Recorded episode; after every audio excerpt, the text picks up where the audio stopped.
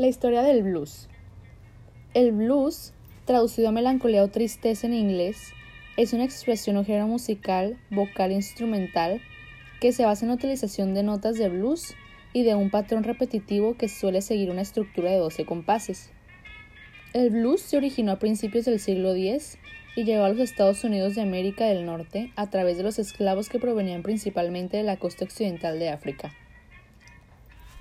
Este tráfico de esclavos se produjo interrumpidamente desde comienzos del siglo XVII hasta 1812, año en el que quedó prohibido su comercio.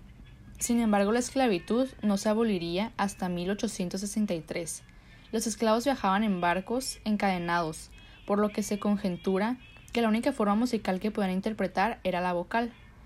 Aunque pudiera ser de algún instrumento llegara a ellos en su viaje, a finales del siglo XVIII y comienzos del XIX había en las plantaciones esclavos que tocaban el violín, el bajo o flautas bastante primitivas. En concreto, el banjo casi se puede asegurar que es la versión de un instrumento similar de Senegal, de cinco cuerdas llamado halam. La palabra blues hace referencia a los Blue Devils, diablos azules o espíritus caídos a la depresión y a la tristeza.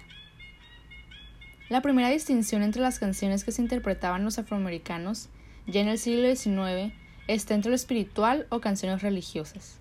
Se notaba en la iglesia, por un grupo de cantantes, sus letras hacían referencia a la salvación en el más allá con temáticas sobre las problemáticas cotidianas del día a día. Para los años 60, este género se convierte en una de las influencias más importantes del desarrollo de la música popular estadounidense occidental, llegando a formar parte de géneros musicales como ragtime, bluegrass, rhythm and blues, rock and roll, funk, heavy metal, hip hop, música country y pop. Todas las canciones de blues presentan un momento de guitarra, ya sea largo o corto. El canto es opcional. Los géneros asociados al blues comparten un pequeño número de características similares, debido a que en este género musical adopta su forma de las características personales de cada artista que lo interpreta. Sin embargo, existen una serie de características que estaban presentes mucho antes de la creación del blues moderno.